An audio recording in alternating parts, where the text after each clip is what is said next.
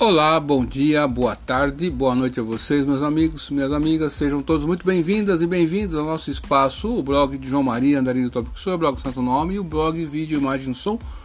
Você que me acompanha de longa data, fico muito feliz e agradecido por isso. Pessoas que acompanham a gente desde a época do Orkut, olha que interessante. Pessoas que acompanham a gente também desde a época do Yahoo Grupos, Yahoo Respostas. Pessoa que resiste, aquelas pessoas que resistem pelo e-mail. Muito obrigado e até hoje estão acompanhando nosso trabalho. Olha que bacana, olha que interessante. E você do blog do YouTube, sem palavras, grato também pela confiança de todos vocês. Mandar um grande beijo para minha amada Elisângela, um beijão para o meu amado filho, mano, papai te ama de montão. Hoje, dia 16, né, de junho de 2022, do meu relógio são exatamente 16 horas e 58 minutos em ponto. Falo aqui da cidade americana, que pertence à região metropolitana de Campinas, interior do estado de São Paulo. Dito isso aí, meu amigo e minha amiga, como sempre, vamos ler aqui os verbetes, verbetes do dicionário de psicopedagogia e psicologia educacional de Bronner e Zeltner, né?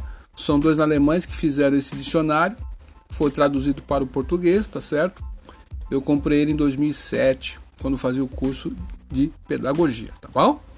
E a gente chegou no verbete adolescência. Vamos ver, porque sabemos que pessoas estão privadas da visão e tem pessoas também que gostam de aprendem muito através do ouvir. E para você eu dedico essa podcast. Você tem uma possibilidade de fazer podcast? Faça podcast, tá certo? É isso aí. Vamos que vamos adolescência. O conceito não é empregado uniformemente. Então tem três definições aqui, vamos ver a primeira. Designa o terceiro estágio da evolução do jovem dos 17 anos, 19 e 21 anos de idade, depois da pré-puberdade ou da puberdade. 2.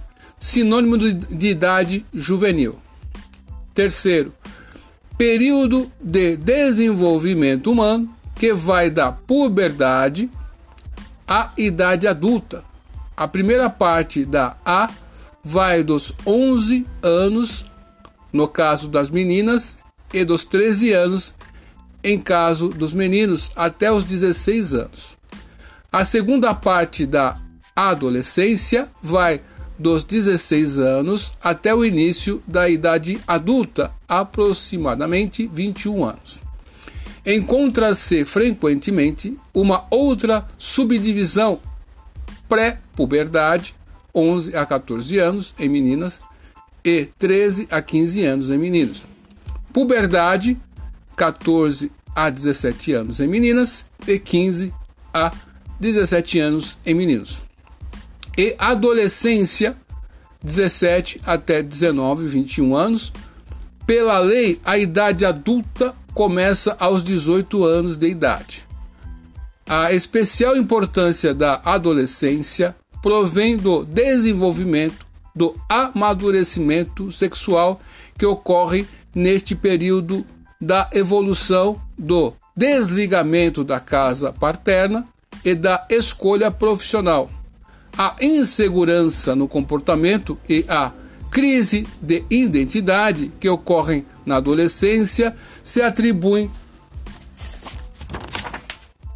sobretudo, ao fato de o papel do adolescente ser menos definido do que na idade infantil ou adulta.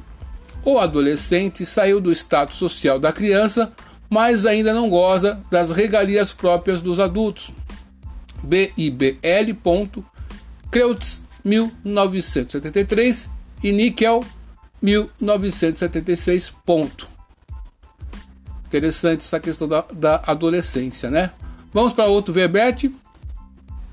Afasia. Afasia designa a perda de uma ou mais capacidades já formadas de recepção da fala.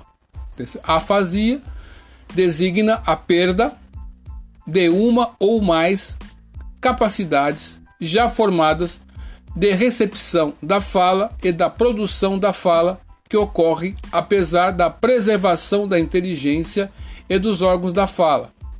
Perturbações da fala desse tipo estão em conexão com moléstias do aparelho central da fala, região do cérebro que serve para exercício da fala. De acordo com o tipo das perturbações funcionais da fala, distinguem-se, entre outros, os seguintes tipos de afasia: A. Global, perturbações da compreensão da fala e da produção da fala. A. Histeria, perturbação da fala causada de forma psicogênica. BIBL, Boom, 1974. Ponto. A afasia motora, perturbações da fala espontânea e da fala de repetição. Mantém-se intacta a compreensão da fala e afasia sensorial, incapacidade de entender o que é falado. É mantida intacta a fala espontânea. Interessante isso, né? Essa questão acontece muito da afasia, né? Essa falta do entendimento do que você está falando e no falar também. Então, é muito importante nos primeiros anos aí de escolarização ou dos pais ou responsáveis né? estar sempre atento aos pequeninos, né? Desde sempre, né? Quanto mais cedo você percebe certas questões, você pode tratar mais cedo, né? E pode também é, evitar é, perdas mais graves e acentuadas futuras. Outro verbete agora, aferente. Aferente, condutor, designa os nervos que conduzem os sinais da periferia, por exemplo, órgãos sensoriais, para o centro, sistema nervoso central, eferente. Então, aferente significa o condutor que vai o, designar os nervos que conduzem os sinais de, da periferia, por exemplo, dos órgãos sensoriais, para o centro do sistema nervoso central, eferente. Outro verbete, agnósia visual, cegueira psíquica. Outro verbete, agrafia, incapacidade de formar as necessárias representações do movimento para a escrita. Apesar da inteligência normal e completa, capacidade de movimento de movimento das mãos. Então a pessoa tem, tá tudo certinho, mas ela tem dificuldade. Tá certo? Olha quantos assuntos aqui, meus amigos, quantas questões aqui ali para você, sobretudo você que é normalista aí, você que é que tem o magistério, você que é o pedagogo, a pedagoga aí, olha só quão importante é o conhecimento dessas questões aqui para poder intervir, né? Muito bacana isso. Outro verbete, agressão. Segundo Selg, 1968, página 14, a agressão consiste em uma emissão dirigida de estímulos prejudiciais contra um organismo ou um sucedâneo de organismos, substituto, substituto de um organismo. Observação do redator. Uma agressão pode ser aberta física, verbal ou oculta, produto da fantasia. Pode ser positiva, permitida pela cultura, ou negativa, não permitida.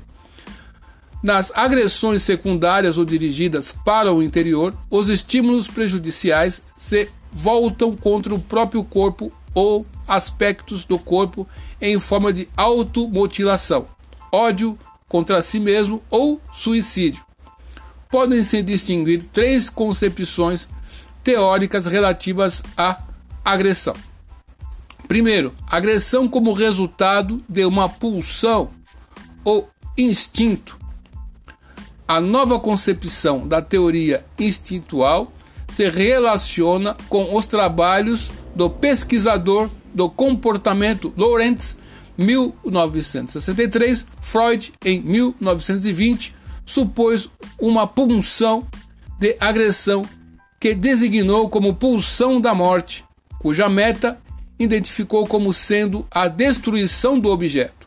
Já em 1908, Adler considerava a agressão como um instinto inato independente. Contudo, no decorrer de seus trabalhos teóricos, Adler revisou sua ideia originária e considerou a agressão como forma normal da luta pela dominação.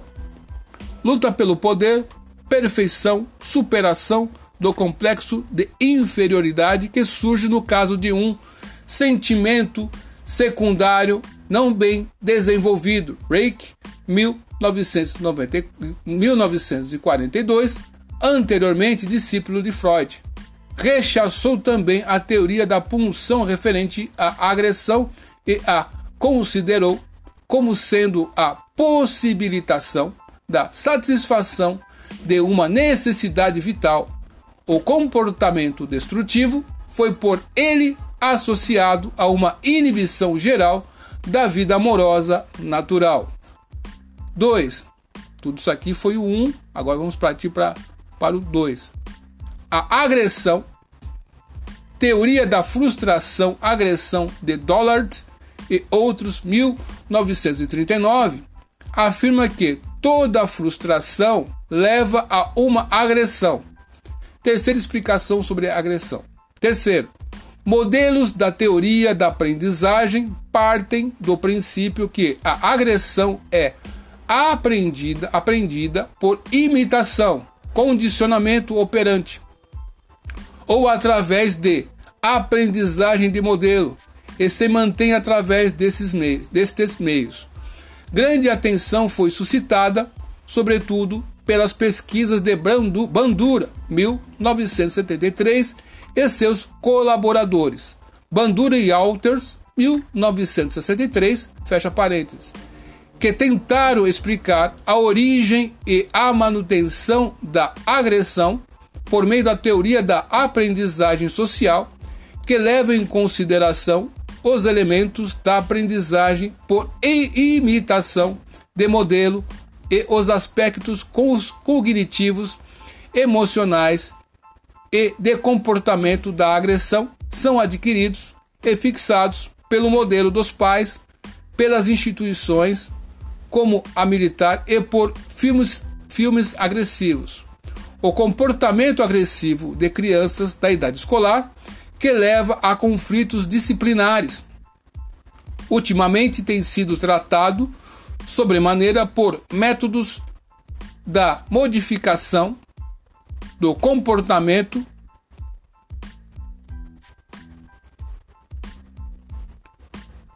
Clarísio, 1979, fecha parênteses.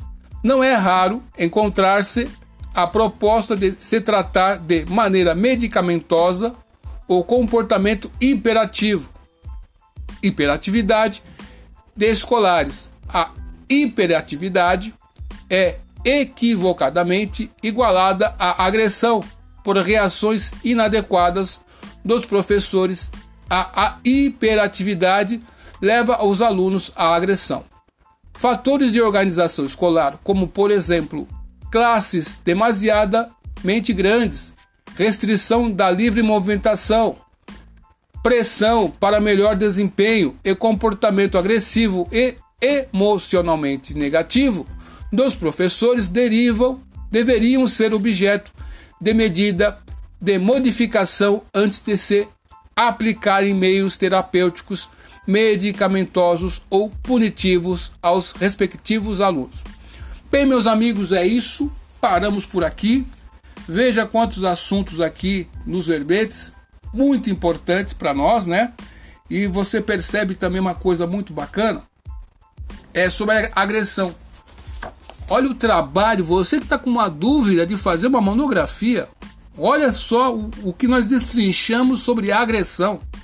Meu Deus! E aquela questão, como que ela é aprendida, né? Se ela é social, se ela é local, né? se ela é um modelo que você vê, observa pela assimilação. Mas tem um outro dado também. Veja só, muitos judeus no, nos campos de concentrações nazistas sofreram torturas, foram violentados sofrendo todo tipo, todo tipo de agressão e muitos não se tornaram violentos por causa daquilo. Isso aí também é para você pensar aí na sua cachola, para você né, é, criar um paradoxo aí e você é, chegar no resultado através do estudo. Tá certo? Muito obrigado à atenção de todos e nós nos encontraremos depois na nossa próxima podcast. Nós temos aqui uma, duas, três, quatro, cinco, seis. Seis verbetes para nós e o próximo verbete vai ser agrupamento, tá bom? Duvide de tudo, depois duvide da dúvida de hoje, porque amanhã pode ser bem tarde, viu? Até mais, tchau.